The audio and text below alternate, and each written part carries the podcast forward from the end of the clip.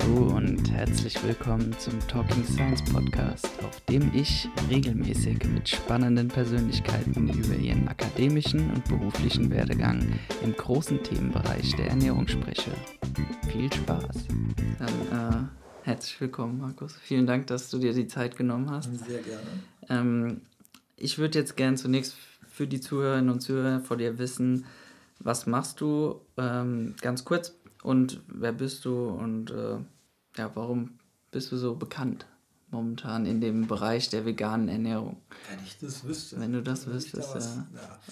Vielleicht erklärt sich das ja im Laufe der Gesprächs, Episode ja. hier. Ich bin ähm, Ernährungswissenschaftler, Ökotrophologie studiert in Gießen und beschäftige mich seit vielen Jahrzehnten, kann man inzwischen schon sagen, mit dem Thema vegetarische Ernährung, vegane Ernährung, alternative Ernährungsformen. Habe irgendwann ein Institut gegründet, das Institut für alternative nachhaltige Ernährung, IFAN, in dem wir auch Hm. gerade sitzen. Ähm, war dann vier Jahre lang Studiengangsleiter für den Studiengang Vegan Food Management an der Fachhochschule des Mittelstands. Bin da auch zum Professor für vegane Ernährung berufen worden. Und ähm, aktuell in der Vorbereitung äh, für eine neue Institutsgründung, nämlich das Forschungsinstitut für pflanzenbasierte Ernährung. Schön, dass du es gesagt hast, weil das habe ich eigentlich vergessen im Vorhinein zu fragen, ob wir das schon erwähnen können. Aber jetzt hast du es ja erwähnt. In, Im Zuge für äh, ja, deine eigene neue Webseite können wir jetzt hier auch nochmal erwähnen, äh, www.drmarkuskeller.de, die ich äh, mit dir gestalten durfte, habe ich mich auch mehr mit deinem Lebenslauf ein bisschen auseinandergesetzt, zumindest drüber gelesen. Und ähm, den würde ich gerne ganz kurz, beziehungsweise wahrscheinlich etwas länger mit dir Schritt für Schritt durchgehen, weil ich glaube, da sind ein paar ganz interessante ähm, Facts dabei und Stationen. Du hast 1989 äh, begonnen, Ökotrophologie zu studieren Genau. im, äh, an der Universität Gießen, die ist damals ja auch schon Justus-Liebig-Universität und das war ein Diplomstudiengang. Du hast aber dich jetzt gerade als Ernährungswissenschaftler vorgestellt. Jetzt würde mich jetzt auch ganz persönlich mal interessieren, weil der Herr Leitzmann wird zum Beispiel ja auch als einer der größten, so habe ich es auch schon selbst äh, genannt, einer der größten Ernährungswissenschaftler zum Beispiel äh, bezeichnet, aber er hat ja gar keine Ökotrophologie oder Ernährungswissenschaften studiert. Wie weit ist da die Bezeichnung, nur ganz kurz jetzt mal aus Interesse, wie weit kann man da ähm, ja, von der einen Bezeichnung in die andere wechseln? Ja, also konkret hieß der Studiengang Haushalts- und Ernährungswissenschaften Ja. oder Ökotrophologie. Und ähm, Leitzmann äh, ist Biochemiker Mhm. von der Ausbildung. Übrigens äh, war er zuerst Gärtner, was viele gar nicht wissen. Okay. Hat auch eine Ausbildung gemacht und dann eben sich immer weiter fortgebildet. das war auch gut so und ähm, war dann Biochemiker und hat dann irgendwann an der Uni Gießen ähm, einen Lehrstuhl für Ernährung in Entwicklungsländern äh, besetzt und sich dann auch sehr stark mit dem Thema Vollwerternährung, vegetarische Ernährung beschäftigt. So, aber alle, die dort ausgebildet wurden und der Fachbereich ähm, äh, Ernährungswissenschaften an der Uni Gießen ist ja einer der ältesten Fachbereiche zu dem Thema in Deutschland, hat dann eben äh, Ökotrophologinnen ausgebildet. Und äh, zu meiner Zeit gab es dann drei Schwerpunkte, äh, nämlich die Haushaltswissenschaften, also für das äh, Hauptstudium Mhm. hat man damals gesagt, das wäre so ein bisschen mit dem Master vergleichbar heute, die Haushaltswissenschaften, die Ernährungswissenschaften und die Ernährungswirtschaft. Heute gibt es ja eine breitere Aufteilung der Möglichkeiten und damals war das so. Da viele mit Ökotrophologie nicht so viel anfangen konnten, heute ist das bekannter, aber habe ich fast immer gesagt, ich bin Ernährungswissenschaftler. Oft kam dann aber, oder gerade in den letzten Jahren, äh, dann auch die Rückfrage, ach, Ökotrophologie. Ja. Also das äh, ist schon bekannter geworden, aber äh, viele, die jetzt nicht, äh, ich sage mal, auch in den ähm, Orten oder Städten wohnen, in denen man das studieren kann, die haben das vielleicht da mal mitgekriegt, mhm. aber außerhalb ist das bei vielen dann immer noch nicht bekannt. Deswegen kurz gefasst sage ich dann meistens Ernährungswissenschaftler. Ja, kann ich verstehen. Ich höre immer öfter Öko was. Auch das. Das gibt es immer noch, ja. ähm, jetzt gehen wir mal kurz zurück, äh, kurz nach deiner Schulzeit. Also du hast Abitur das gemacht. Das ist schon ja, lange her. Das ist schon lange her, ja. Aber ja. du hast äh, noch gar nicht so lange. Ja, das ist relativ. Ja. Alles relativ. Also du kamst aus der Schule, du hast Abitur gemacht, ist das korrekt? Und was wusstest du da schon genau, wo es hingehen soll? Oder hast du dich da auch nochmal irgendwie ausprobiert? Ja, also ich bin ja selber mit 18 Vegetarier geworden, mhm. aus ethischen Gründen vor allem. Und dann wollte ich das ganz genau wissen. Ist das jetzt gut und warum ist das gut? Oder ist das vielleicht doch nicht so gut? Ähm, Erst hatte ich aber die Idee, dass ich Landwirtschaft studieren mhm. wollte äh, und dann eben mit dem Schwerpunkt Ökolandwirtschaft. Also das war auch die Zeit. Ich habe dann Zivildienst gemacht nach der Schule. Das gab es damals noch, auch eine ziemlich lange Zeit, 20 Monate. Und da bin ich dann Bioladenkunde geworden. Also das heißt, da, wo man eigentlich somit das wenigste Geld hat nach der Schule, nämlich mhm. damals im Zivildienst oder heute jetzt äh, Freiwilliges Soziales Jahr oder ähnliches, ähm, habe ich angefangen, Bio zu kaufen. Das ging. Man muss dann halt so ein bisschen gucken, was man kauft. Damals gab es auch noch nicht so viel fancy Bioprodukte wie heute, sondern das waren halt so eher die Basics, die es Dafür hast gab. du andere Sachen nicht so häufig konsumiert. Genau, genau. Ähm, dann habe ich aber überlegt, wie kann man denn viele Menschen erreichen, um sie damals noch so ein bisschen in die Richtung zu bringen, in eine vegetarische Richtung. Mhm. Und da war dann schnell klar, mit Landwirtschaft wird das vielleicht gar nicht so direkt funktionieren. Da muss man sich doch mehr mit der Ernährung beschäftigen. Also das, was dann sozusagen nach der Landwirtschaft kommt. Und dann war schnell der Entschluss da, dass ich Ernährungswissenschaften studieren will. Und ähm, dann habe ich eben geschaut, was gibt es für Angebote, wo geht das und wo ist denn so das Thema überhaupt vorhanden. Und dann ist man ganz schnell bei der Uni Gießen gelandet, Professor Leitzmann, der eben damals schon Vollwerternährung und vegetarische Ernährung vertreten hat. Genau, und dann ähm, habe ich mich dafür entschieden, damals noch, da ist man ja so, also ich war schon ein bisschen älter, äh, weil ich nach dem Zivildienst noch äh, gereist bin. Ich war in Westafrika unterwegs, oh. weil ich so ein bisschen Entwicklungshilfe gehen wollte. Und Leitzmann hatte ja den Lehrstuhl für Ernährung in Entwicklungsländern, mhm. deswegen war das dann auch so eine Idee, dass ich mich da vor dem Studium sozusagen schon mal ein bisschen mit beschäftigen wollte. Könnte das was sein vielleicht? Und ähm, hatte dann vor allem auch die Idee, wenn man so Anfang 20 ist, ich will den wissenschaftlichen Beweis führen, dass der Mensch Vegetarier ist. Doch, wirklich so krass. So krass. Ne? Hast du bis heute nicht ganz geschafft. Ja, und das merkt man dann relativ schnell. Wenn man sich da mit den Fakten beschäftigt, muss man eben einsehen, ne, das ist ein schöner Gedanke, aber wissenschaftlich ist das halt nicht so. Aber das hat ja gar nichts mit den anderen oder mit den positiven Aspekten zu tun und äh, viele gute Motive, die es gibt, vegetarisch oder vegan zu leben. Aber rein biologisch kann man eben nicht sagen, das ist genau das äh, einzig Richtige für den Menschen. Und das hat man dann, wenn man das sachlich angeht, und das wollte ich ja dann im Studium eben auch machen, aber mich dann eben auch mit den Vor- und Nachteilen ähm, intensiv beschäftigen. Jetzt hätte ich eine Frage, die meiner Freundin sehr am Herzen liegt. Also als wir die gestern, Esther, ja genau, die Esther, als wir gestern spazieren waren, hat sie, habe ich sie gefragt, äh, was würdest du denn in Markus zum Beispiel, oder was würdest du gerne da äh, wissen? Was würde dich da interessieren? Äh, neben dem Lebenslauf, den ich ihr so grob äh, aufgezeigt habe. Und da hat sie gemeint, ihr fehlen noch so ein bisschen diese, diese Praktika, ob es da welche gibt. Gab es da welche bei mhm. dir im mhm. Lebenslauf und welche hast du dann gemacht? Wann, in welchem Bereich deines Lebenslaufs? Also nachdem du vielleicht schon den Diplom äh, Ökotrophologie mhm. abgeschlossen hattest, äh, warst du da, hast du dich da ausprobiert, neben deiner Selbstständigkeit, ähm, auf die wir noch zu sprechen kommen? Und in welche Richtung bist du da so mhm. gegangen? Weil ich glaube, viele viele würde das interessieren. Viele machen ja auch ein Pflichtpraktikum mittlerweile in ihrem Bachelor oder halt im Master gibt es auch noch die Angebote oder halt auch danach, um zu schauen. Ist ja auch eine gute Sache. Mhm. Kannst du da was empfehlen? Also ich kann da gar nichts empfehlen, ja. weil ich kein einziges Praktikum ah, gemacht habe. Ist, auch eine, ist auch eine Aussage, ja. Also die Generation Praktikum, die ist ja so ein bisschen später ja. gewesen. Ähm, aber trotzdem Unterschied vielleicht zum heutigen Studium, wie es oft ist. Also wir haben ja hier im Institut immer wieder, oder nicht mehr immer wieder, sondern regelmäßig Praktikantinnen, Praktikanten. Du warst einer zum Beispiel. Mhm. Ein Praktikant. Und wir arbeiten jetzt hier auch noch weiter zusammen, genau. Mhm. Und ähm, damals war, äh, aber im Studium gab es damals ein Pflichtpraktikum, sechs Monate.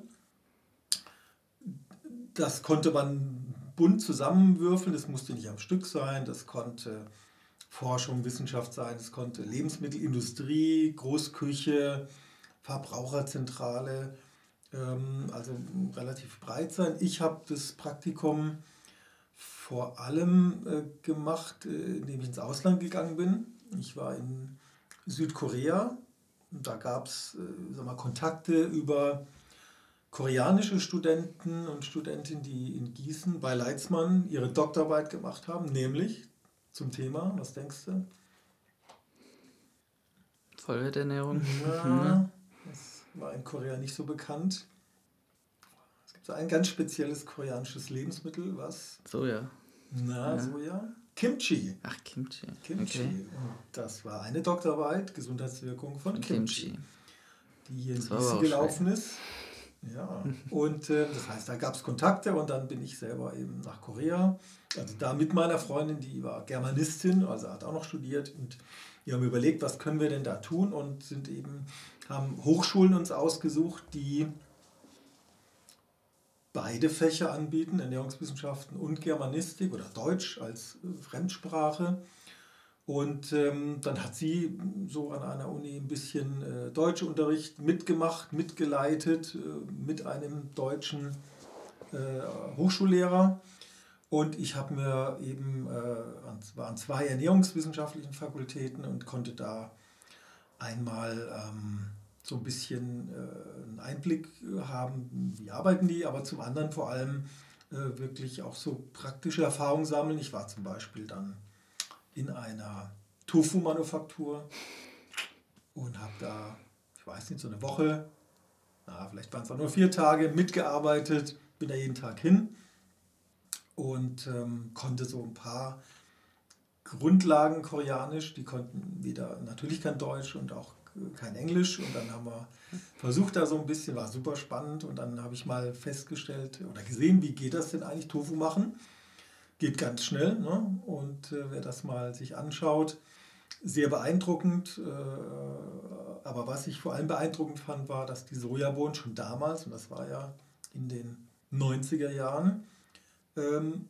auch keine einheimischen waren, sondern alle aus den USA kamen, weil die dort eben billiger waren als die einheimischen Sojabohnen. Aber damals schon nicht aus dem Regenwald. Und damals schon auch nicht aus dem Regenwald, das stimmt richtig, genau.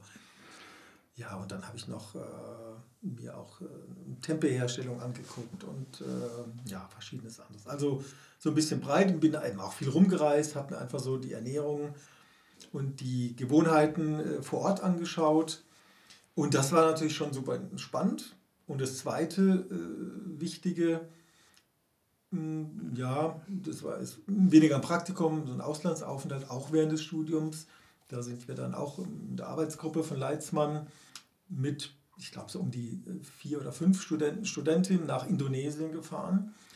Und da gab es eine Partnerschaft mit einer Hochschule und dort haben wir dann an der Vorbereitung von einem ernährungswissenschaftlichen Projekt mitgearbeitet, äh, auch mit indonesischen Studenten, Studentinnen.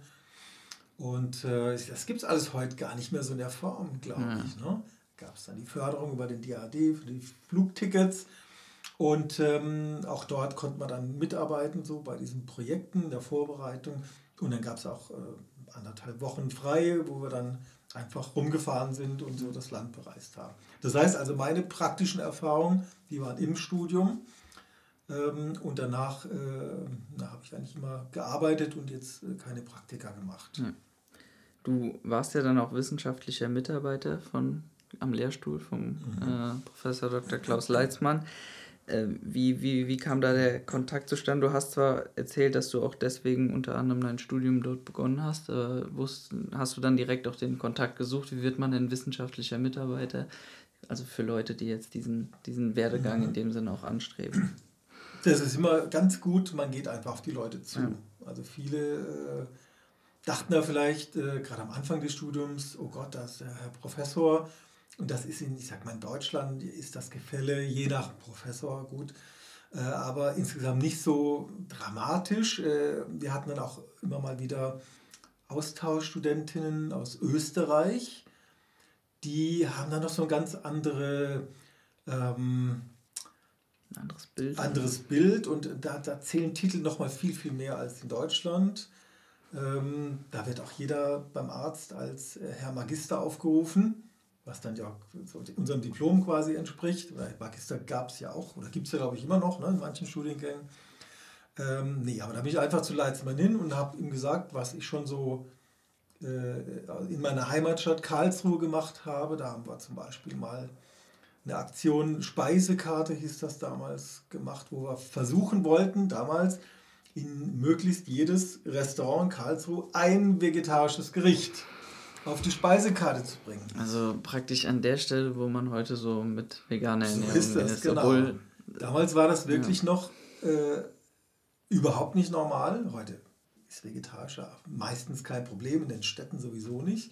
Damals war das wirklich so, dass man da sich noch einsetzen musste und, und das fand er ganz spannend und so. Und dann äh, war das so der erste Kontakt und dann hat man sowieso bei ihm irgendwann Vorlesungen gehabt und ja, dann immer wieder mal äh, Projekte gemacht zusammen, natürlich alle Exkursionen mitgenommen, die es gab. Äh, also jetzt nicht die Auslands, sondern auch so die kleinen Tagsexkursionen, wo er dann auch oft dabei war. Und ähm, ja, dann baut sich so ein Kontakt auf und dann hat man, ähm, dann hat er immer wieder Leute gesucht, die für ihn auch ähm, ihm zuarbeiten und ähm, das habe ich dann, ich kann das nicht mehr sagen, wann das war, aber relativ bald, ja, nach dem ähm, wie ist das denn, Vorstudium, ist das Vorstudium, Grundstudium ist das damals, waren die ersten vier Semester.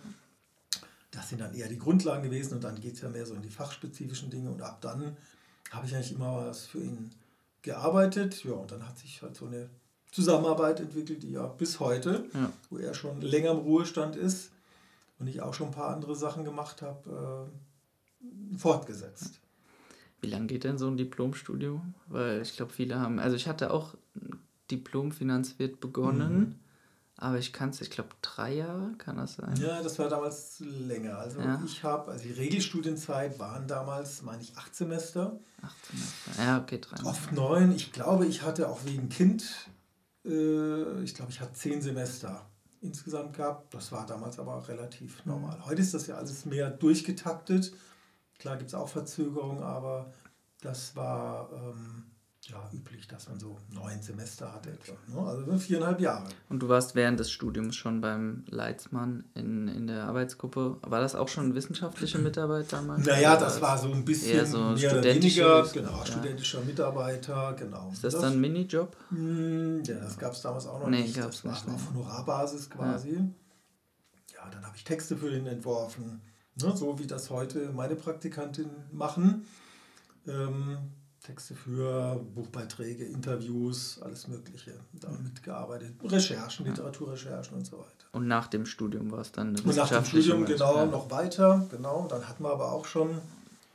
Das ist auch dann eine richtige Stelle, die man. Genau, das war dann ja, so eine Stelle, zumindest. genau, aber eine kleine ja. und auch nicht so wahnsinnig lange, sondern wir haben ja dann auch schon angefangen, die ersten Buchprojekte zusammen zu machen. Da hat er mich aber gefragt, äh, ob ich da Lust hätte zu und er wird mich da eben bezahlen.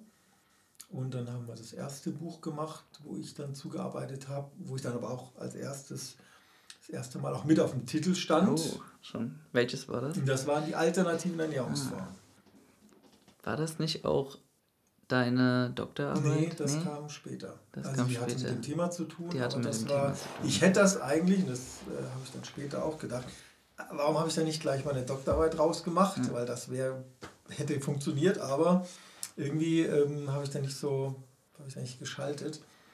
Und äh, das hat heute hohe Schwarzmarktpreise. als vergriffen, das Buch. du kriegst es noch, aber nur so gebraucht und äh, ziemlich teuer. Hätte ich mir mal noch 100 Exemplare damals die Seite geschafft, habe ich ja. nicht gemacht sonst. Aber gut. Wäre eine gute Wertanlage. Wäre eine gute Wertanlage gewesen. Ja, also seit 1997 ist das ungefähr, bist du dann wissenschaftlicher Autor. Das war wahrscheinlich auch genau. da so die, die erste richtige. Ich überlegen, wann die, ich glaube, oder als was ja, definiert? So die, so die Ecke kam dann das erste ja, Buch, genau. Genau. Ja, Muss man dann ein Buch veröffentlicht haben? Das würde mich mal interessieren. Oder kann ich mich jetzt auch schon so nennen, weil wir bald äh, einen, einen Artikel in der Ernährungsumschau veröffentlichen? Ja, gut, auch da ist man Autor, wissenschaftlicher Autor. Klar, man muss dann halt die Liste irgendwann mal vorlegen und äh, ist am Anfang halt kürzer und jetzt ein bisschen länger. Ne? Bei manchen dann ziemlich lange. Ähm, aber äh, ja, sag mal, da kommt ja der gewisse Regelmäßigkeit vielleicht rein. Das ist das, was man wirklich, also was ich auch so wirklich mitgeben könnte, wenn man mich fragen würde, dass man schon versucht, früh auch so vielleicht schon aus der Bachelorarbeit, spätestens aus der Masterarbeit, versucht, da auch schon eine Veröffentlichung draus zu machen. Sage ich auch immer wieder. Ja. Auch wenn es vielleicht, wenn man denkt, dass die Ergebnisse nicht so relevant sind, aber. Also man, man muss es ja, natürlich gut anschauen ja. und überlegen, dass nicht jede Bachelorarbeit ist für eine Fachveröffentlichung geeignet. Aber ich hätte jetzt auch bei meiner zum Beispiel gedacht, weil ich ja sage, also da, ich habe ja zum Beispiel nicht den Originalspeiseplan gehabt und dann dachte mhm. ich auch, die kann ich eh schon hinten mhm. äh, eigentlich in die Tonne kloppen. Praktisch kann da zwar eine Arbeit mitmachen, die Note mhm. kriegen, aber mehr auch nicht. Und äh, ja, dann ist ja die Frau Kroke direkt auch auf mich zugekommen und hat mhm. gemeint, ja, die wäre vielleicht interessant, soll ich mir mal soll ich mir mal was angucken und vielleicht auch mit dir in Kontakt treten. Genau. Also es geht ja darum, sind es neue Themen, sind es mhm. Themen, zu denen es noch wenig gibt oder ja. gar nichts gibt vielleicht. Und dann muss man das, äh, haben wir gesehen, ne, da hast du ja dann auch gesehen in der Artikelproduktion, das dauert dann halt einen Moment, bis der mal so ist, dass alle das beteiligten immer. Autoren sagen, okay, so können wir den jetzt mal einreichen ja. und dann wird da äh, immer noch äh, durch die Gutachten und die Redaktion werden da noch ähm, Anmerkungen kommen, die man dann eben bearbeiten muss. Aber das ist, ist ja so, dass Qualitätssicherung in der Wissenschaft, dass eben nicht alles, was man mal schnell so schreibt oder auch langsam schreibt, dann einfach so. veröffentlicht wird, sondern dass da noch Kollegen, Kolleginnen drüber gucken. Ne, ich bin ja auch Gutachter bei ganz ja vielen. Ja ähm, Artikeln schon gewesen und äh, immer wieder, äh, und dann guckt man, gibt es da methodische Mängel oder Vorschläge, was könnte man denn da noch besser machen oder wo gibt es vielleicht grobe Fehler oder was auch immer. Und ja, nochmal, ich kann nur empfehlen, das äh, gleich mitzudenken. Also andererseits, äh, manchen liegt das Schreiben nicht, die sind froh, wenn die Bachelorarbeit rum ist und haben da gar keine Lust mehr, wollen vielleicht lieber Beratung machen. Mhm und äh, nicht jeder muss schreiben und veröffentlichen. Ne? Das ist ganz klar so, dieser Test ist die Bachelorarbeit. Liegt mir das oder nicht? Wenn man jetzt so einen wissenschaftlichen Werdegang, wie du ihn vielleicht hingelegt hast, anstrebst, würdest du dann schon sagen, ja, das gehört halt schon dazu. Ganz ne? klar. klar. Also da geht es ohne Veröffentlichung geht's mhm. gar nicht. Ähm, Fachartikel jetzt. Äh, genau, Fachartikel, Bücher. ja, Bücher muss nicht sein, aber das schadet natürlich auch nee. nicht, aber das ist natürlich nochmal viel mehr Arbeit. Aber Fachartikel, dass man einfach zeigt, dass dazu arbeite ich und dazu dann auch Artikel veröffentlicht und je früher und je mehr, desto besser. Ich habe auch relativ spät mit, äh, sag mal, mit den höherrangigen Fachartikeln angefangen, weil das einfach, ähm, äh, man muss die Zeit haben. Ne? Ich habe ja dann immer selbstständig gearbeitet mhm. nach dem Studium und äh, die Zeit zahlt einem keiner. Das muss man einfach investieren können und sagen, okay, ich setze mich jetzt mal heute hin und mache einen neuen Artikel oder arbeite hier weiter. Aber es ist wichtig, dass man äh, wahrgenommen wird und sich auch Namen macht und auch ernst genommen wird. Wenn man gar nichts veröffentlicht, ist das immer schwierig, egal wie gut man ist. Ja. Aber wie du schon sagst, muss man die Zeit für haben, weil bezahlt kriegt man es nicht und selbst bei Büchern wird man auch nicht ja, reich da darf von. Man, ja. Nee, da darf man vor allem nie den Stundenlohn rechnen. Nee. Ja, wenn wir jetzt an unser letztes Buch denken, oder inzwischen kann man sagen, das vorletzte, die vegetarische und vegane Ernährung, die wir jetzt ja komplett neu überarbeitet haben, neu aufgelegt haben, heißt jetzt vegetarische und vegane Ernährung. Vorher hieß es nur vegetarische Ernährung, auch wenn vegan schon drin war. Das äh, hast du ja selber mitbekommen äh, in einer bestimmten Phase. Das war äh, richtig viel Arbeit. Wir haben, wenn man die Dankesliste anschaut, äh, haben da 15 Leute außer uns hm. Autoren, die vorne draufstehen, mitgearbeitet. Ähm, etappenweise ne, bestimmte Dinge gemacht, re recherchiert oder mal ein Unterkapitel ähm, überarbeitet, aktualisiert. Und manche haben mehr gemacht, manche weniger, aber es waren viele beteiligt. Und ähm, äh, wenn man die jetzt alle vernünftig bezahlt hätte und uns Autoren auch, dann äh, wird so ein Buch, äh, ich habe es noch nicht ausgerechnet, aber wahrscheinlich muss das Buch dann äh, 1000 Euro kosten. Wahrscheinlich. Damit das ja. irgendwie sich rechnet. Ne? Also das darf man nicht, nicht rechnen, wobei es, es schadet nie, einen Bestseller zu schreiben. Das ist ja auch noch geplant, äh, dass das einfach mal so ein bisschen mehr in die Breite noch geht. Das sind ja Fachbücher. Ja. Und ähm, da ist die, äh, auch wenn die gut laufen, ich sag mal, bei Spezialthemen gut angenommen werden, aber das ist natürlich trotzdem immer ein kleinerer Kreis als jetzt bei Harry Potter. Ja, wobei ich glaube, da hätte die J.K. Rowling auch nicht gedacht, dass sie da ja, so viel, so viel Geld so ja. ja. Manchmal ist es so.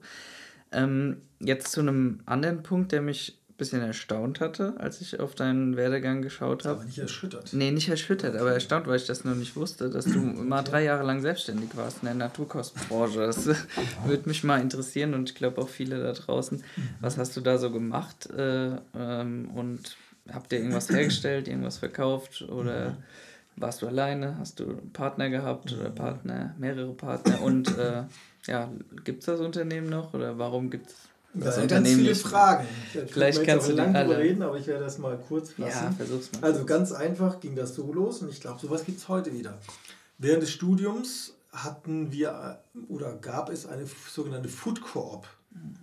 Das gibt es heute wieder, oder? Sagt dir der Begriff was? Nee, der Begriff jetzt nicht, aber ich rede mal weiter. Vielleicht also gibt es was heißt, ja. war so eine Einkaufsgemeinschaft für Bio-Lebensmittel. Ah, okay. Das heißt, da haben sich verschiedene WGs zusammengeschlossen, um Bio-Lebensmittel günstiger einzukaufen, das heißt Großgebinde, aber dann möglichst direkt vom Großhandel und nicht im Laden. Im Laden ist es halt, sind es die Ladenpreise, die sind auch gerechtfertigt, äh, denn äh, so ein Laden kostet viel Geld, ich muss Leute bezahlen und das sind die Preise, die ein Laden nehmen muss. Gibt es ein bisschen Unterschiede, ne? kaufe ich jetzt im Bio-Supermarkt oder im kleineren Laden, aber das sind so Preise, die einfach reell sind.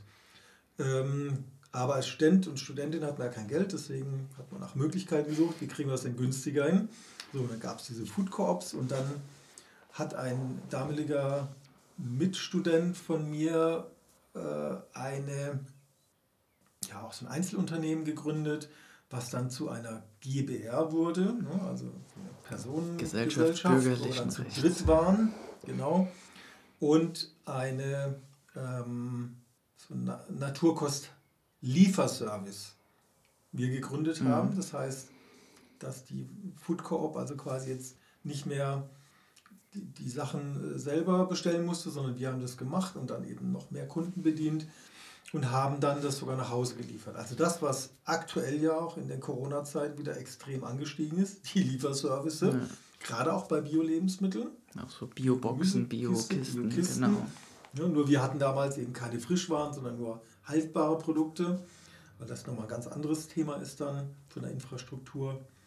Genau, und dann haben wir eben viele WGs, aber auch Einzelpersonen, Haushalte, Paare mit Kindern beliefert, die dann aus unserem Katalog bestellen konnten. Damals hat man noch keine Webseiten, also die gab es natürlich schon, aber dann gab es Online-Shops, war noch nicht so. Es gab einen gedruckten Bestellkatalog und dann konnten die ihre Listen abgeben. Genau, ich überlege gerade, die haben bestellt, wirklich auf Papier. Ja.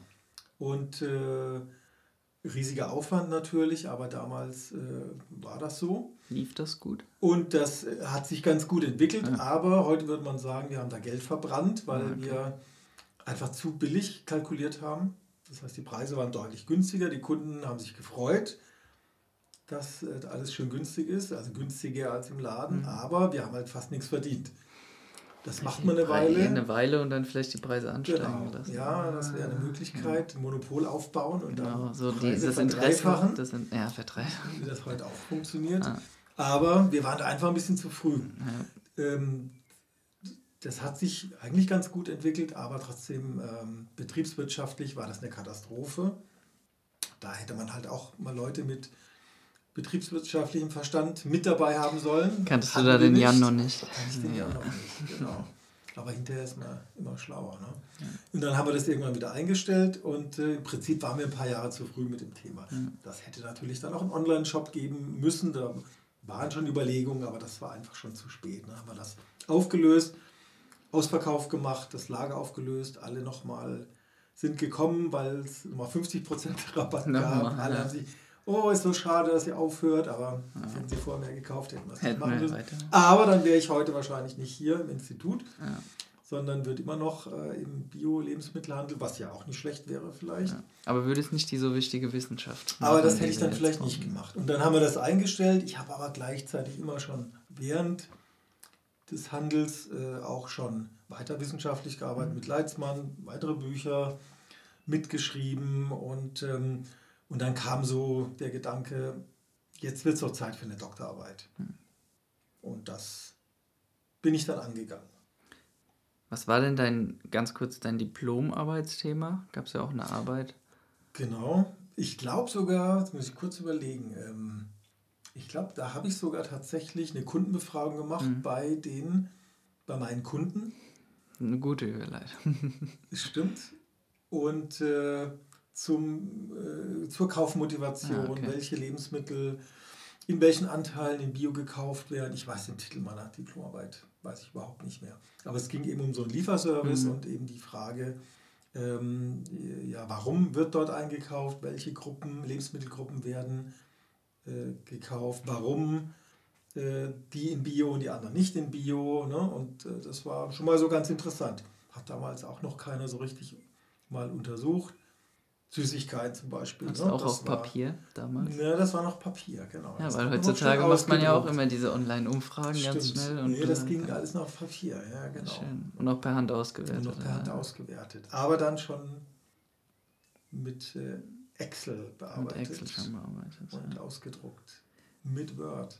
Und deine, deine Doktorarbeit, die du jetzt schon angesprochen hattest, das ging dann um alternative Ernährungskonzepte. Genau, da ging es um alternative Ernährungskonzepte und da habe ich dann einmal Berechnungen gemacht in drei verschiedenen Ernährungs-, alternativen Ernährungsformen, äh, Bezug auf die Nährstoffzufuhr, Tagespläne entwickelt, geguckt, wie sieht das dann aus mit der Nährstoffzufuhr, also theoretisch. Ne? Was war da dabei?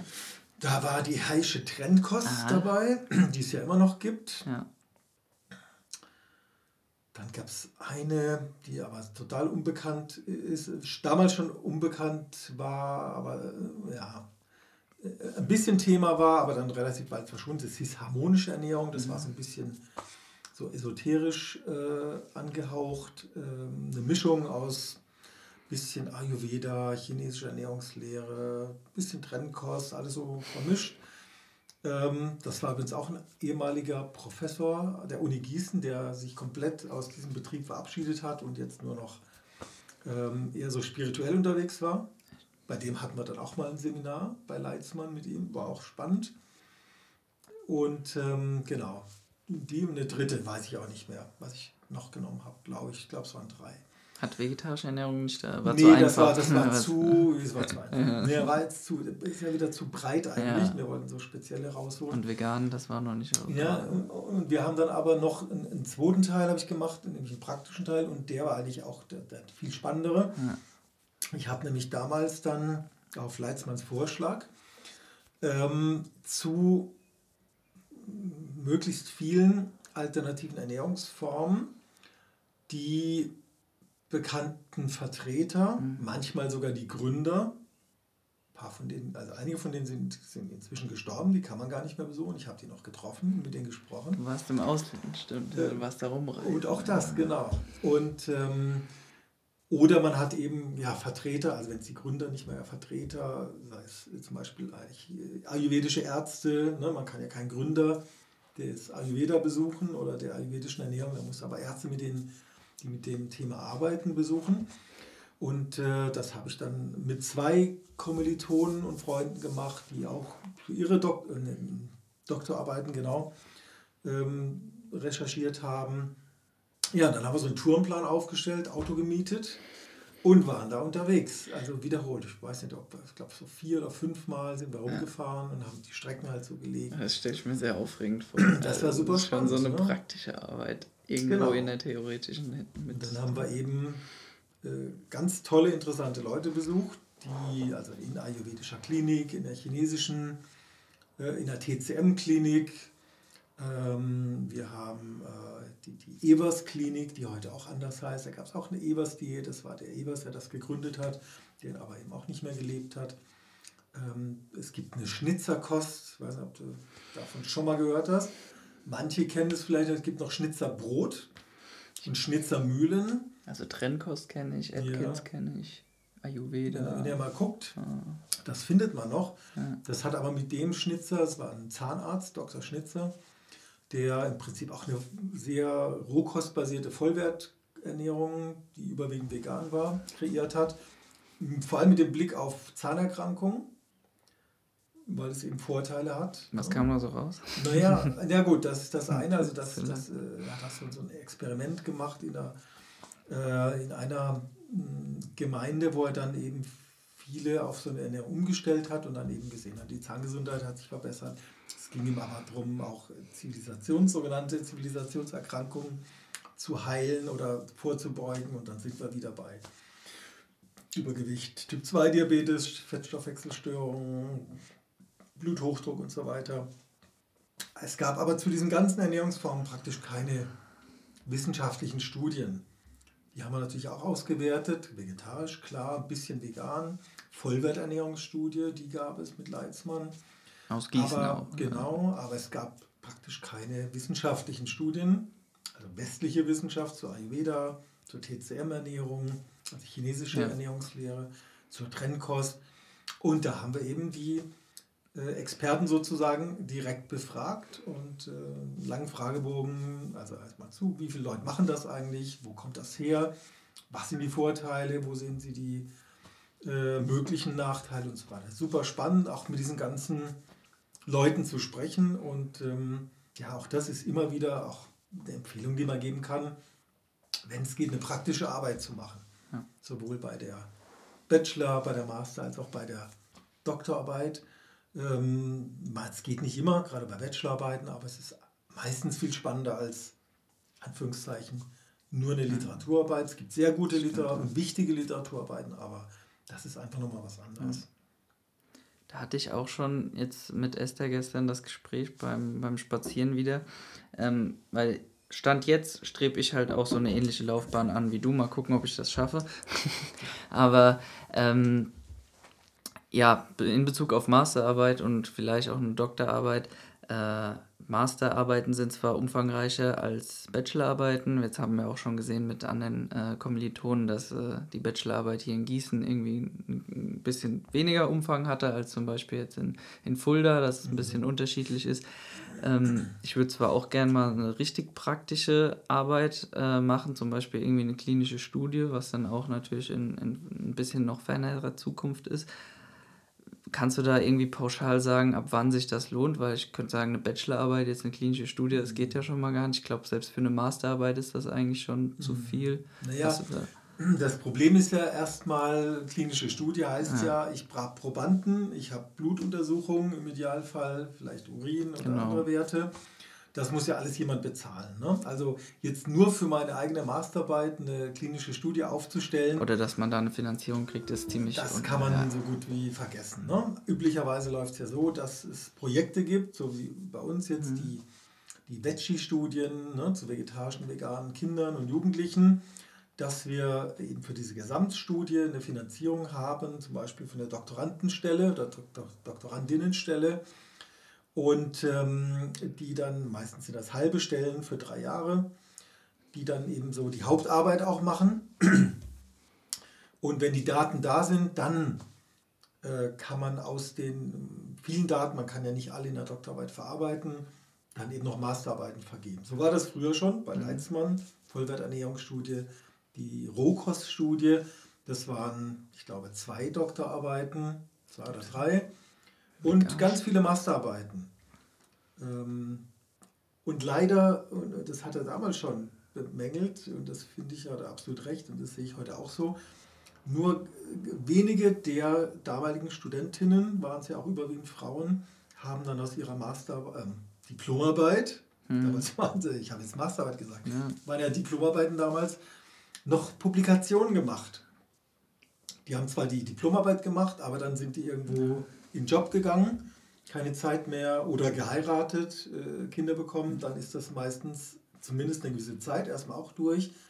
Und äh, bei so Projekten hat man immer die Möglichkeit, ganz viel noch auszuwerten, zu machen. Und insofern sagen wir auch heute immer, sowohl beim Praktikum hier im Institut als auch bei äh, Bachelorarbeiten, Masterarbeiten ist es eigentlich immer eine Bedingung, dass wir sagen, okay, ihr könnt in einem Projekt oder zu einem Thema was machen, aber auf jeden Fall wollen wir danach eine Publikation draus machen, im Idealfall eine englischsprachige. Und, äh, aber so eine Studie jetzt aufzustellen ähm, ohne Geld, ähm, das ist äh, schwierig. Damit man mal sieht, wo die Grenzen ungefähr sind ja. und äh, genau. man was, man, was man natürlich immer machen kann, das haben jetzt auch viele Studentinnen und Studenten aus äh, dem Vegan Food Studiengang mhm. gemacht. Ähm, also haben wir an drei Standorten in Köln, in Berlin und in Bamberg äh, der Fachhochschule. Und äh, die haben dann zum Beispiel Befragungen gemacht. Ne? Online-Befragungen, das geht natürlich. Oder ich mache eine Befragung in einem veganen Café, Restaurant. Ich bin in einer Firma drin, mache da, eine Studentin hat da das äh, Qualitätsmanagement sozusagen beleuchtet, neue Ideen eingebracht, neue Verfahren entwickelt. Auch eine praktische Arbeit. Ähm, und das kostet ja erstmal nichts. Ne? Das kann man machen. Oder wie gesagt, diese Befragungen aber auch die muss man gut aufstellen, denn es gibt eine Flut an Befragungen. Ich kriege ja immer wieder Anfragen mhm. auch von anderen Hochschullehrern oder von Studenten, Studentinnen aus allen möglichen Hochschulen, die gerne was zu veganer Ernährung und Sport, vegane Kinderernährung, ähm, irgendwas mit veganer Ernährung. Ne? Und äh, da muss man schon gucken, vieles gibt es halt schon. Und jetzt nochmal eine Bachelorarbeit, Masterarbeit, auch mit einer Befragung, es muss dann schon wirklich was bisschen was Besonderes mhm. sein, was Gutes sein und so gut, dass man es auch hinterher für eine Publikation mhm. verwenden kann. Das stimmt. Jetzt äh, hätte ich eine Frage, dass du bist seit 2001 Dozent, steht so in deinem Lebenslauf. Das ist äh, wahrscheinlich auch wieder überschneidend mit mhm. der wissenschaftlichen Mitarbeit. Ähm, ist das so gewollt, beziehungsweise so der Standard, dass man dann halt für den Prof vielleicht, also bei uns ist es so, dass viele Doktoranden oder auch schon äh, Postdocs äh, Vorlesungen halten. Das war bei dir auch so? Hm, nicht so richtig. Oder also ich habe tatsächlich ja. bei Leitzmann jetzt nie irgendwie Vorlesungen übernommen. Das ähm, ist aber üblich, wie du sagst, gerade bei Doktoranden, wobei man dann auch fairerweise dazu sagen muss, äh, dass leider viele Hochschulprofessoren, Professorinnen das schon etwas ausnutzen und eben, also ihr kennt das ja dann auch selber aus dem Studium, wer schon studiert, mhm. den Prof oder die Professoren sieht man dann ja teilweise Manchmal gar nicht so oft. sehr selten. Ja. Das ist jetzt an der privaten Hochschule, ich war anders, da mussten wir das alles selber machen, da konnten wir nicht jemand schicken. An der staatlichen ist es halt so üblich, dass man die Doktorandin, Doktoranden schickt, was ja erstmal gar nicht so schlecht und schlimm ist, sondern äh, Grundlagenvorlesungen muss jetzt nicht der Prof selber machen unbedingt und kann sich um die Spezialthemen kümmern, aber die müssen das dann oftmals innerhalb ihrer Doktorandenstelle, die ja vor allem auch dafür da ist, dass sie ihre Doktorarbeit durchführen und auch schreiben und fertig machen.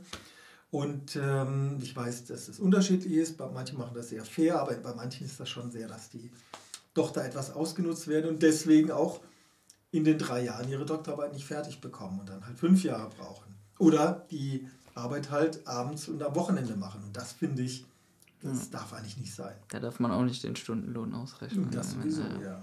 Ja, klar. Das stimmt.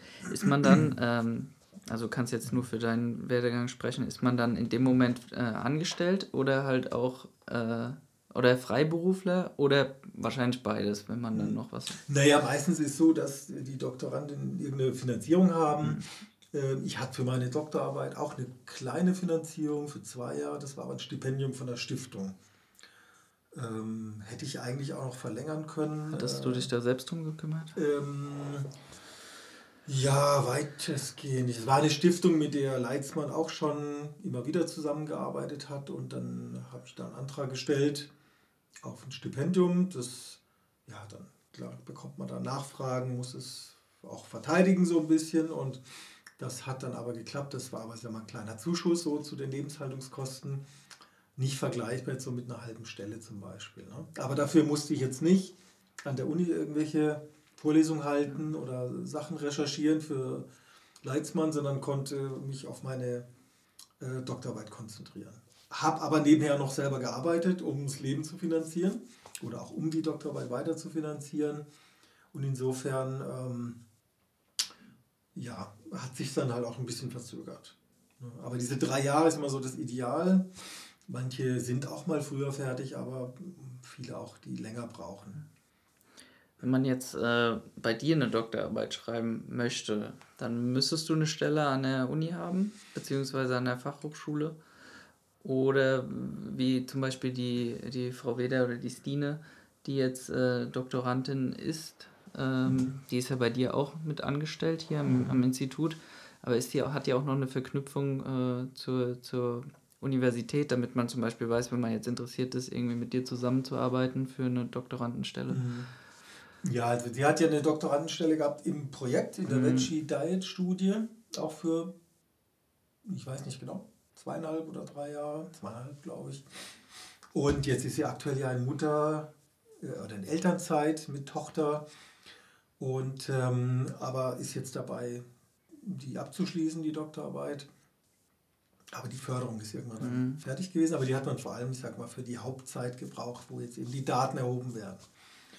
Und ähm, ja, gibt es verschiedene Möglichkeiten. Also äh, einmal ähm, ist es immer gut, man hat irgendeine Finanzierung und das wird dann eben, entweder hat man ein Projekt, wo man eben sich äh, eingliedern kann und darüber ist eine Stelle finanziert oder man hat eben vielleicht an der Uni eine Finanzierung. Ähm, es ist auch so, dass wir dann schon mal sozusagen die Themen hier vergeben, hm. ganz viel für Bachelor, Masterarbeiten, auch mal Doktorarbeiten aber die offizielle äh, Angliederung ist dann äh, immer an der Hochschule. Also auch an einen Professor, Professorin ja. der Hochschule. Weil das ja mit einem Bachelor- oder Masterabschluss, wie es ja weiter heißt, äh, verbunden wird. Aber bei einer Doktorenstelle ist das dann ähnlich? Oder? Ja, da musst du eigentlich schon, ähm, äh, ja, wirst du normalerweise von der Hochschule oder auch von der Institution, auch, auch von einem Forschungsinstitut mhm. angestellt mit der Doktorandenstelle, die dann dort im Projekt eben vorgesehen ist. Und ähm, das Ganze ja, ist dann eben, wie gesagt, unterschiedlich, wie, wie ist es ausgestattet, wie lange geht das. Aber generell für eine Doktorarbeit oder auch für die Masterarbeiten, Bachelorarbeiten, man braucht ja immer den Anschluss an eine Hochschule.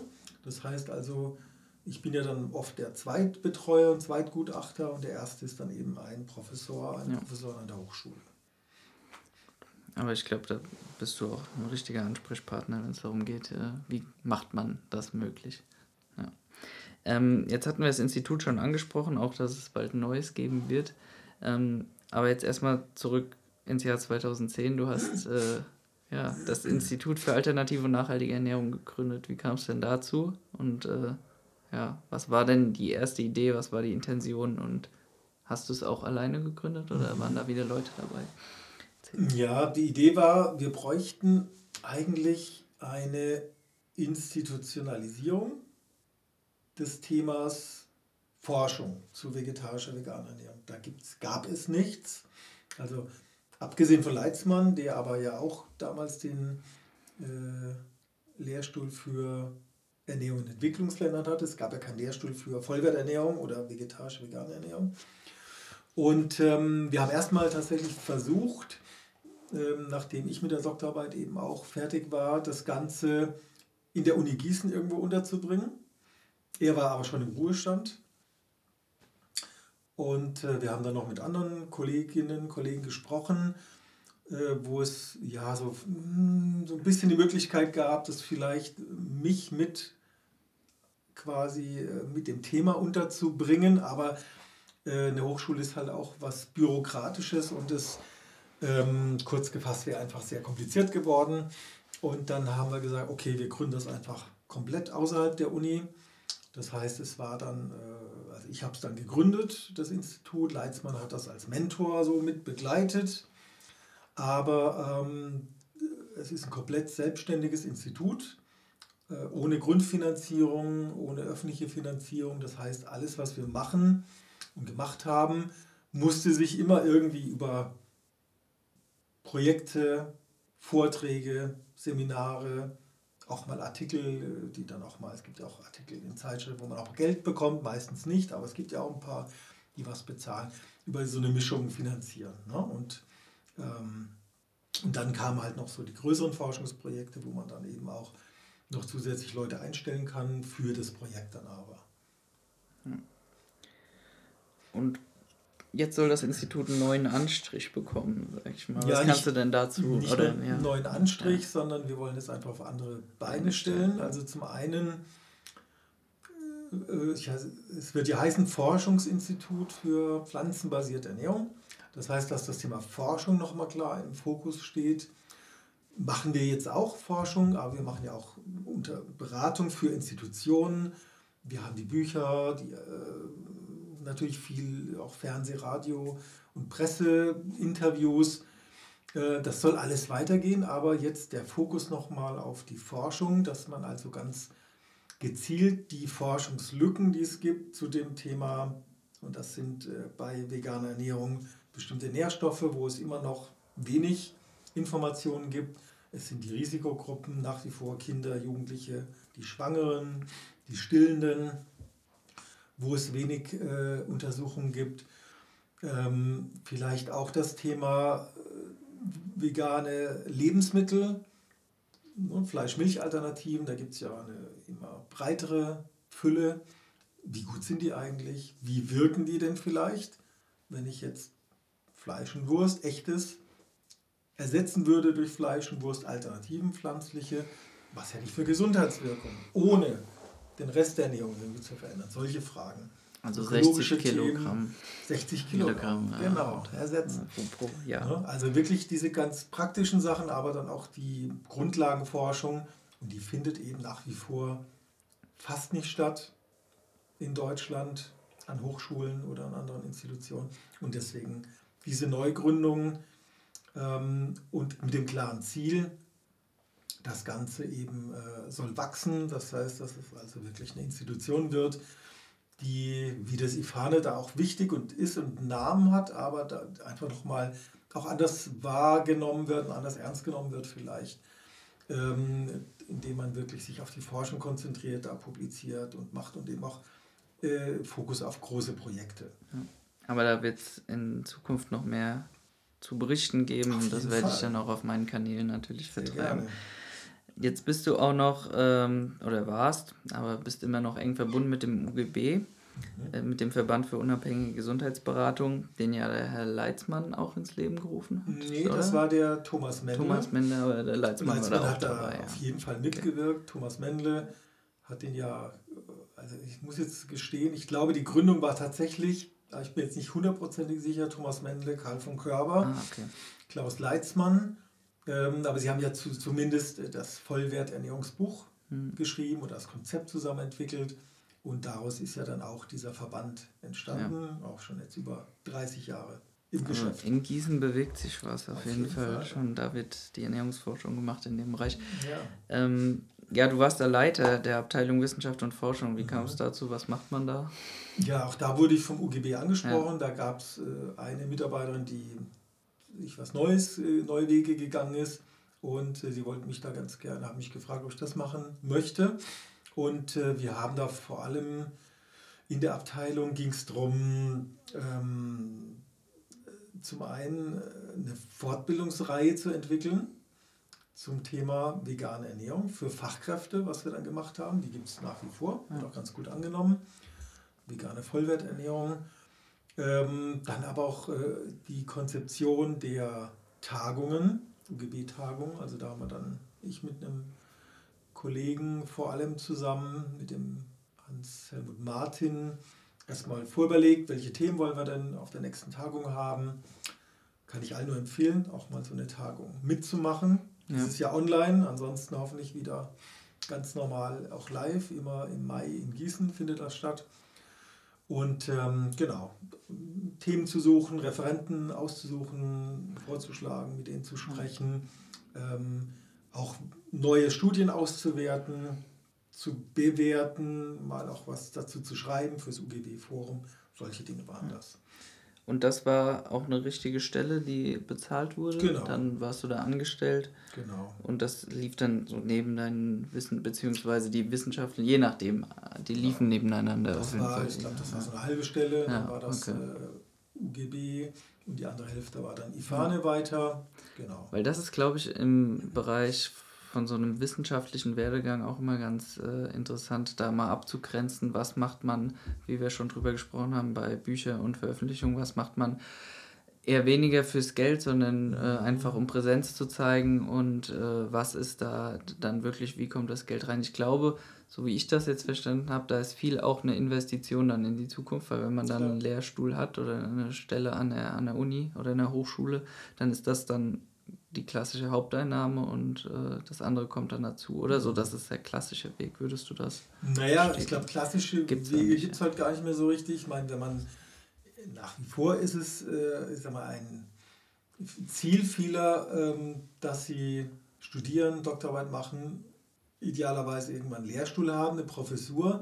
Aber das ist im ernährungswissenschaftlichen Bereich halt einfach sehr dünn gesät. Es gibt eben eine begrenzte Anzahl an Professuren. Also die werden dann noch mit Medizinern besetzt. Und die werden dann noch mit Medizinern besetzt. Ah. Ich ja, kenne ja die auch Kollegen, ähm, die, die äh, diese ernährungsmedizinischen Fächer dann auch vertreten und ich auch gut zusammenarbeite. Aber es gibt natürlich genug Ökotrophologinnen, Ökotrophologen, Ernährungswissenschaftlerinnen, Ernährungswissenschaftler, die sozusagen auf dem Markt sind und qualifiziert sind, die man selbstverständlich auf solche Lehrstühle auch setzen könnte. Also dieses Ziel, ähm, das ist schon, da ist auch viel Glück dabei mhm. und also es hat natürlich ganz viel mit Leistung zu tun, aber wenn eine Professur ausgeschrieben wird, bewerben sich da sehr viele drauf und das ist schon, ähm, ja, die Chance ist einfach viel größer, dass man äh, eben nicht berufen wird. Wenn man das mhm. mal geschafft hat, dann ist man, hat man die Schäfchen im Trockenen sozusagen, dann kann man relativ frei arbeiten an der staatlichen Hochschule. Klar hat man seine Verpflichtungen und ist auch im Hochschulbetrieb drin, das muss man auch wollen, in den Gremien, in der Selbstverwaltung, das ist auch alles Zeit. Man muss, man muss sich mit Studenten, Studentinnen rumärgern. Nee, das ist ja meistens sehr schön, aber es, man hat natürlich auch die ganze Palette dabei. Man hat ja nicht nur die, die man, äh, die richtig gut sind, mit denen man auch gerne weiter was machen möchte und fördern möchte, sondern auch welche, die ähm, ja vielleicht das falsche Studium gewählt haben. Die muss man natürlich auch äh, bedienen und ähm, insofern ist das natürlich so ein bisschen äh, durchwachsen. Aber ähm, ja, das kommt für viele einfach nicht mehr in Frage. Ne? Und äh, man bringt ja. auch viele Opfer, familiär, also war das bei dir auch nicht, äh, oder war das schon das Ziel, wo du darauf hingearbeitet hast? Ja, ich sag mal, es war eigentlich der logische Schritt, aber das kam, es kam auch nicht geplant, sondern die Hochschule ist ja quasi auf mich zugekommen. Wir haben da noch einen Studiengang, Vegan Food Management, da suchen wir jemanden, der den leitet. Und ich sag mal, das Thema ist natürlich schon sehr speziell und es gibt jetzt auch nicht so eine riesen Auswahl mhm. an Menschen, die da in Frage kommen. Und dann hat man sich da unterhalten und hat dann eben gesagt, okay, ja, ich mache das. Und ähm, ich habe das jetzt vier Jahre gemacht und ähm, viele Erfahrungen gemacht, war sehr, sehr interessant. Ich finde den Studiengang auch weiterhin sehr gut und empfehlenswert. Ist was anderes als jetzt Ernährungswissenschaften, weil es ein BWL-basierter Studiengang ist ganz wichtig. Die Branche braucht so Leute. Wobei du auch die Ernährungswissenschaft dort vertreten hast. Genau. ich habe dann die ernährungswissenschaftlichen ja, genau. Fächer, Ernährungsmedizin, Ernährungslehre, Lebensmittelkunde. Genau. Aber es war jetzt Zeit, da äh, wieder was Neues zu machen und wieder noch mehr äh, oder komplett eigentlich hauptsächlich in die Forschung zu gehen. Und ähm, genau, deswegen äh, habe ich dann gesagt, ja, das war eine gute Erfahrung, aber jetzt verabschiede ich mich hier und jetzt ähm, äh, will ich doch wieder ein bisschen mehr machen, wo ich dann auch wirklich komplett allein entscheide, was ich mache und wie ich es mache. Und ähm, ja, es gibt ja auch andere Hochschulen, mit denen man mhm. dann durchaus vielleicht in Zukunft was machen kann und mit dem Thema. Wenn man schon mal Professor war, dann hat man vielleicht auch einen Vorteil bei ausgeschriebenen Professuren, weil man was vorweisen kann? Oder also es ist auf jeden Fall nicht von Schaden, ja, genau. ganz klar, aber ändert nichts dran ja. an den staatlichen Hochschulen. Gibt es äh, ja. also dieses Thema sowieso, es gibt keine Professur für vegane oder vegetarische oder pflanzenbasierte oder, oder alternative Ernährungsformen. Die wird es, obwohl es wichtig wäre, ganz klar. Also eigentlich gehört das an die Uni Gießen. Glaubst du ja. nicht, dass es das vielleicht ja nicht in absehbarer ja, Zeit, aber ja, du das vielleicht erlebe ich das. Dann noch, kannst du das ja übernehmen. Das wäre jetzt nämlich meine nächste ah, Frage gewesen. Kommst du jetzt an die JLU? Ich glaube, viele würden sich wünschen. Ja, wenn die JLU fragt, sage ich, sag ich nicht nein, aber ähm, da muss sie natürlich auch kommen und fragen. Du bist dann noch äh, so bisschen nebenbei würde ich es jetzt mal behaupten, korrigiere mich, falls das äh, falsch ist, äh, in verschiedenen Beiräten, wissenschaftlichen mhm. Beiräten, also bei der BKK Provita, bei der Krankenkasse und auch bei der Albert Schweitzer, Albert Schweitzer Stiftung, mhm. ist ja mhm. eigentlich nicht so ein schweres Wort, und äh, bei ProVeg, ehemals mhm. WEBU. Äh, was macht man da so und äh, ist das eher auch wieder so eine Prestige, beziehungsweise dass man Präsenz zeigt oder ist das halt auch, wo man dann ein bisschen äh, Entlohnung kriegt? Mm, nee, das ist ja eher so ein bisschen umgekehrt, dass die Institutionen auf einen zukommen mhm. und sagen, wir wollen, also wir haben einen wissenschaftlichen Beirat oder wir wollen einen gründen, äh, der uns berät in unserer Arbeit. Und ähm, oder und oder ähm, ansprechbar ist für bestimmte Fragestellungen. Ne? Jetzt sowas wie Albert Schweitzer Stiftung, es gibt eine neue Studie zu, da, da, da, was ist denn davon zu halten? Ne? Das wären so typische Fragen zum Beispiel. Und bei der BKK Provita, da sind wir acht bis zehn Wissenschaftler aus verschiedenen Bereichen. Und ähm, da geht es vor allem darum, die BKK Provita zu beraten. Wie bekommen wir denn also einmal, was, was will denn, wie will sich die BKK Provita bei diesem Thema pflanzenbasierte Ernährung aufstellen und wie, wenn wir das befürworten, was wir alle tun, äh, wie bekommen wir das Thema in die Gesellschaft aus gesundheitlicher Sicht, wie kann man argumentieren, aus sozialer Sicht, aus ethischer Sicht, Nachhaltigkeitssicht und so weiter. Und dann treffen wir uns zweimal im Jahr und ähm, üblicherweise ähm, war es so, dass die verschiedenen, weil wir uns ja teilweise kannten, aber manche eben auch nicht und wirklich ganz unterschiedliche Professionen. Da sind Sozialethiker dabei, da ist ein Theologe dabei, äh, Ärzte, ich als Ernährungswissenschaftler, ähm, auch die Politik ist dabei, ne? da sind auch äh, einzelne Politiker, Politikerinnen drin und ähm, es kurze Vorträge gibt zu den eigenen Spezialthemen für die anderen, damit man so ein bisschen uns austauschen kann und daneben überlegt, was kann man, wie könnte man das Ganze jetzt thematisch transportieren. Genau, und ähm, ja, ganz, ganz wichtige Arbeit. Ähm, da gibt es eine Aufwandsentschädigung dafür, denn man hat ja dann Aufwand, da ist ja, trifft sich da bei denen in der Nähe von München, da ist äh, also mindestens einen Tag weg, mhm. weil man ja an- und abreisen muss, manchmal mit übernachten und so weiter. Genau. Aber das macht jetzt auch keiner fürs Geld, sondern das mhm. alle, weil die an der Sache interessiert sind. Aber äh, ähm, genau, es ist äh, nichts, was man jetzt auch so anstreben und planen kann. Ne? Also in Beiräte wird man normalerweise berufen, ja. gefragt.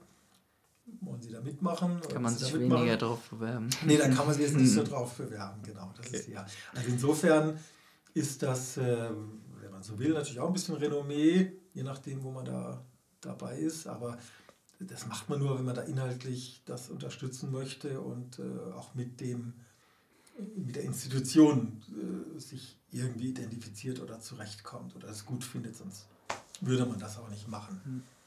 Und dann bist du noch als Gutachter tätig, auch für mhm. die Fachzeitschrift Nutrients, die ist ja schon ziemlich renommiert, mhm. würde ich mal behaupten. Mhm, ist ja auch. Ja. Ähm, und auch noch im Board des, äh, jetzt müsstest du mir schlecht recherchiert, äh, VESNA Network. Für was okay. steht das nochmal? Mhm, genau. Also das erste Gutachtertätigkeit heißt, äh, dass man, also nicht nur bei Nutrients, da bin ich jetzt ja. so im Editorial Board heißt das, also bei den so Mitherausgeber sozusagen. Mhm Ähm, das heißt, wir bekommen von der Redaktion oder von den Herausgebern äh, eingereichte Fachartikel und wir sollen die erstmal vorbewerten, durch Scannen sozusagen. Ist das wert, dass wir das, den Artikel ins richtige Gutachterverfahren geben oder muss man den vorher schon aussortieren?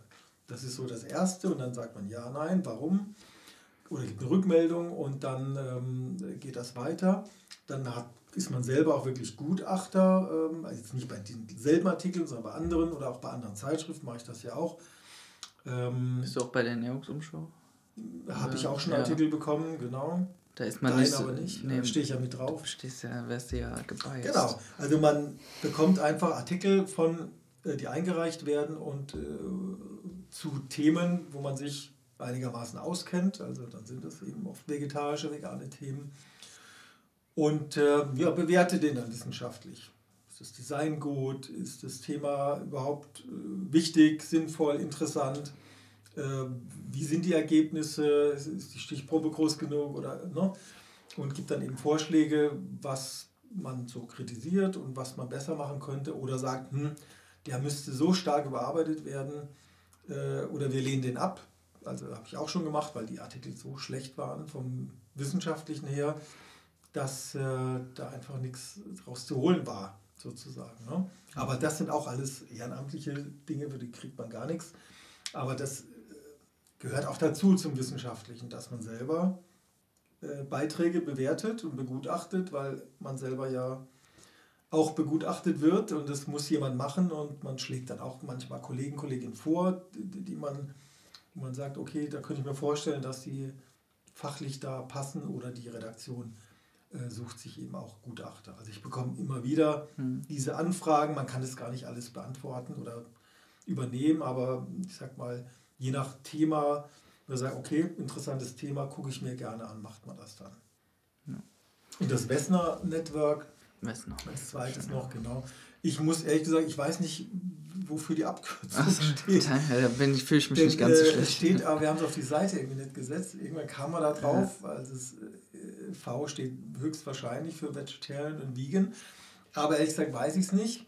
Und das S für Science, aber äh, es ist ein, ein Zusammenschluss, ein loses Netzwerk von Wissenschaftlerinnen, Wissenschaftlern aus verschiedenen europäischen Ländern, die sich mit dem Thema pflanzenbasierte Ernährung beschäftigen, dazu schon forschen, weiter forschen möchten und ähm, auch da hatten wir schon mehrere Treffen in Prag, auch sehr schön an der Karls-Uni, äh, wo auch so quasi die Zentrale, wenn man so will, ist, aber ist alles äh, ohne feste Struktur, sondern das ist dann eben ein Medizinerkollege, der das da in der Hand äh, hat sozusagen.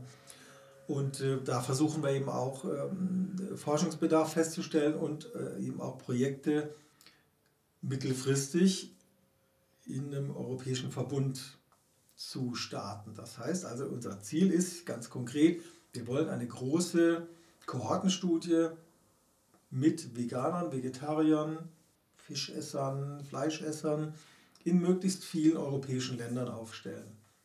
Möglichst gleichzeitig, die begleitend äh, untersuchen. Und die Ernährung wird ja in jedem Land ein bisschen anders sein oder sogar deutlich unterschiedlich sein, auch wenn ne, die Veganer in Polen ernähren sich ganz anders als die Veganer in England. Ne? Wissen wir aber nicht so richtig, weil das noch nie vergleichend untersucht wurde. Und das ist so das, was hinter diesem Netzwerk steht. Und dann ähm, ja, gehen wir so Schritt für Schritt vor. Das heißt, wir probieren jetzt in Deutschland zum Beispiel erstmal so eine Kohorte aufzustellen. In anderen Ländern versuchen die das auch. Und dann versucht man das Ganze von der Methodik so abzustimmen, dass man es auch vergleichen kann oder im Prinzip auch als eine Studie vielleicht betrachten kann. Also es gibt viel zu tun. Es gibt sehr, sehr viel zu tun. Dann, äh, Leider kostet alles viel Geld. Das, ist das stimmt, ja. Das da muss man. Aber die Herausforderungen gibt keine Probleme. Nur, nur Herausforderungen, ja, das Geld äh, einzutreiben. Genau. Für so, so tolle Forschungsprojekte müsste das ja vermeintlich eigentlich kein Problem sein, aber ja. es sieht in der Praxis etwas anders aus. Ja, ich bin da zuversichtlich. Ja, ich, ich eigentlich auch, aber es ist jetzt kein äh, Zuckerschlecken. Also nee. kriegt, man kriegt es nicht hinterhergeworfen. Dann äh, danke schon mal für das äh, großartige Interview, wie ich finde, bis hierher über, über deinen, deinen Werdegang anhand deines Leben, Lebenslaufs. Ich äh, würde dich jetzt abschließend äh, noch ein oder zwei Fragen stellen, äh, ja, dir abschließend ein oder zwei Fragen stellen, die ich bislang jedem gestellt habe, der bis im Podcast war. Und zwar, was würdest du denn jungen Menschen äh, empfehlen, wenn man einen solchen wissenschaftlichen Werdegang wie du ja, hingelegt hast, anstrebst? Oder äh, anders gefragt, vielleicht würdest du sagen, ja, die, die Frage ist jetzt eine ganz andere, aber für manche ist es vielleicht die gleiche. Deinem jüngeren Ich nach der Schulzeit, würdest du, hättest du irgendwelche Ratschläge für dieses jüngere Ich oder würdest du sagen, ich würde es genauso wieder machen? Also, also ich würde ich würd die Fragen getrennt beantworten, okay. denn ich habe jetzt schon meine Erfahrung. Ähm, also ich würde allen empfehlen, das zu machen, worauf sie Lust haben. Ich habe nicht Ernährungswissenschaften studiert, weil ich gedacht habe, das ist super, da kann man dann später bei Nestle arbeiten, viel Geld verdienen. Manche, für manche war das der anders, für mich nie. Sondern das, was einen wirklich interessiert, worauf man Lust hat. Heute ist natürlich immer das Ding, was kann ich damit später machen? Kann ich damit mal Geld verdienen? Das wird auch immer gefragt, das ist es ja. Es wird ja. immer gefragt äh, und gerade auch von den Eltern, die ja vielleicht mhm. das Studium erstmal finanzieren. Ähm, auch wenn man das jetzt empirisch nicht belegen kann, aber alle, die das machen, worauf sie wirklich Lust haben, wo sie drin aufgehen, äh, werden damit auch Erfolg haben. Wenn ich irgendwas mache, was vielleicht, ich studiere, äh, studiere Jura, weil mein Vater das will oder selber Rechtsanwalt ist äh, und ich will es aber gar nicht, das wird nicht funktionieren. Ne? Also ja. das ganz klar. Ähm, dranbleiben, auch das, äh, wenn ich mich da entschieden habe. Wenn ich zwischendrin merke, das ist nicht mein Ding, dann muss man aussteigen. Ich habe versucht, äh, diese Naturkosthandel zu machen. Das hat auch geklappt, aber es war dann doch nicht so, es war nicht so erfolgreich, dass ich gesagt habe, okay, das ist, ne, ich bin der Naturkosthändler. Das war ich eben nicht. Und, ähm, und dann muss man auch den Mut haben und auch auf Ratschläge hören, wenn man fragt, Freunde fragt und, oder Kollegen, die auch mal hören und das aufnehmen und die haben oft einfach nochmal einen anderen Blick als man selber, wenn man da drin ist. Ne? Also ich würde heute vielleicht jetzt, ja, nicht ganz einfach, würde ich, äh, wenn, dann würde ich diesen Naturhandel anders machen, aber das ist ja immer leicht gesagt hinterher.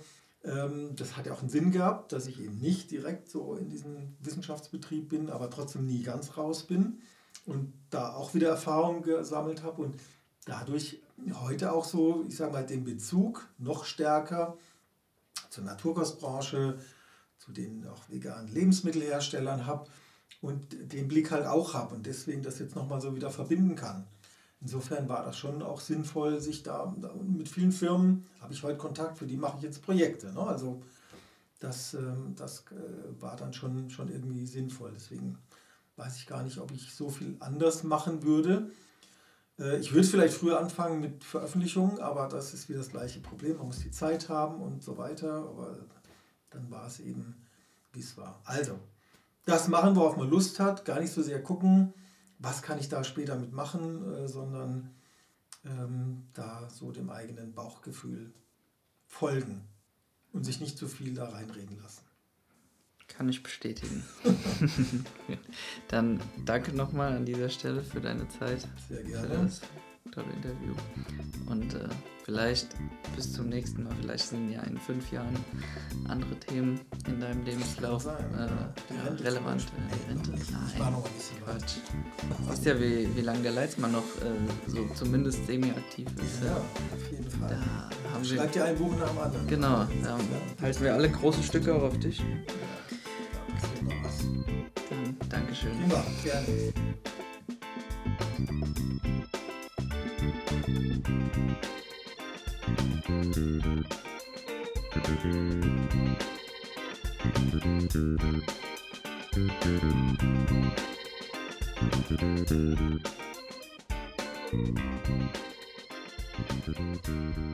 Thank.